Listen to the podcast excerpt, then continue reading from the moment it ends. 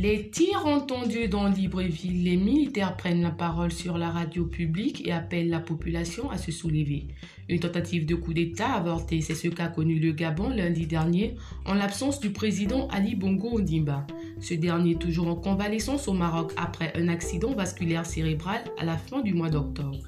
Les soldats qui ont investi la télévision gabonaise disent douter de ses capacités à continuer à diriger et annoncent vouloir mettre en place un conseil de restauration de la démocratie. Reportage de Aminata Traoré.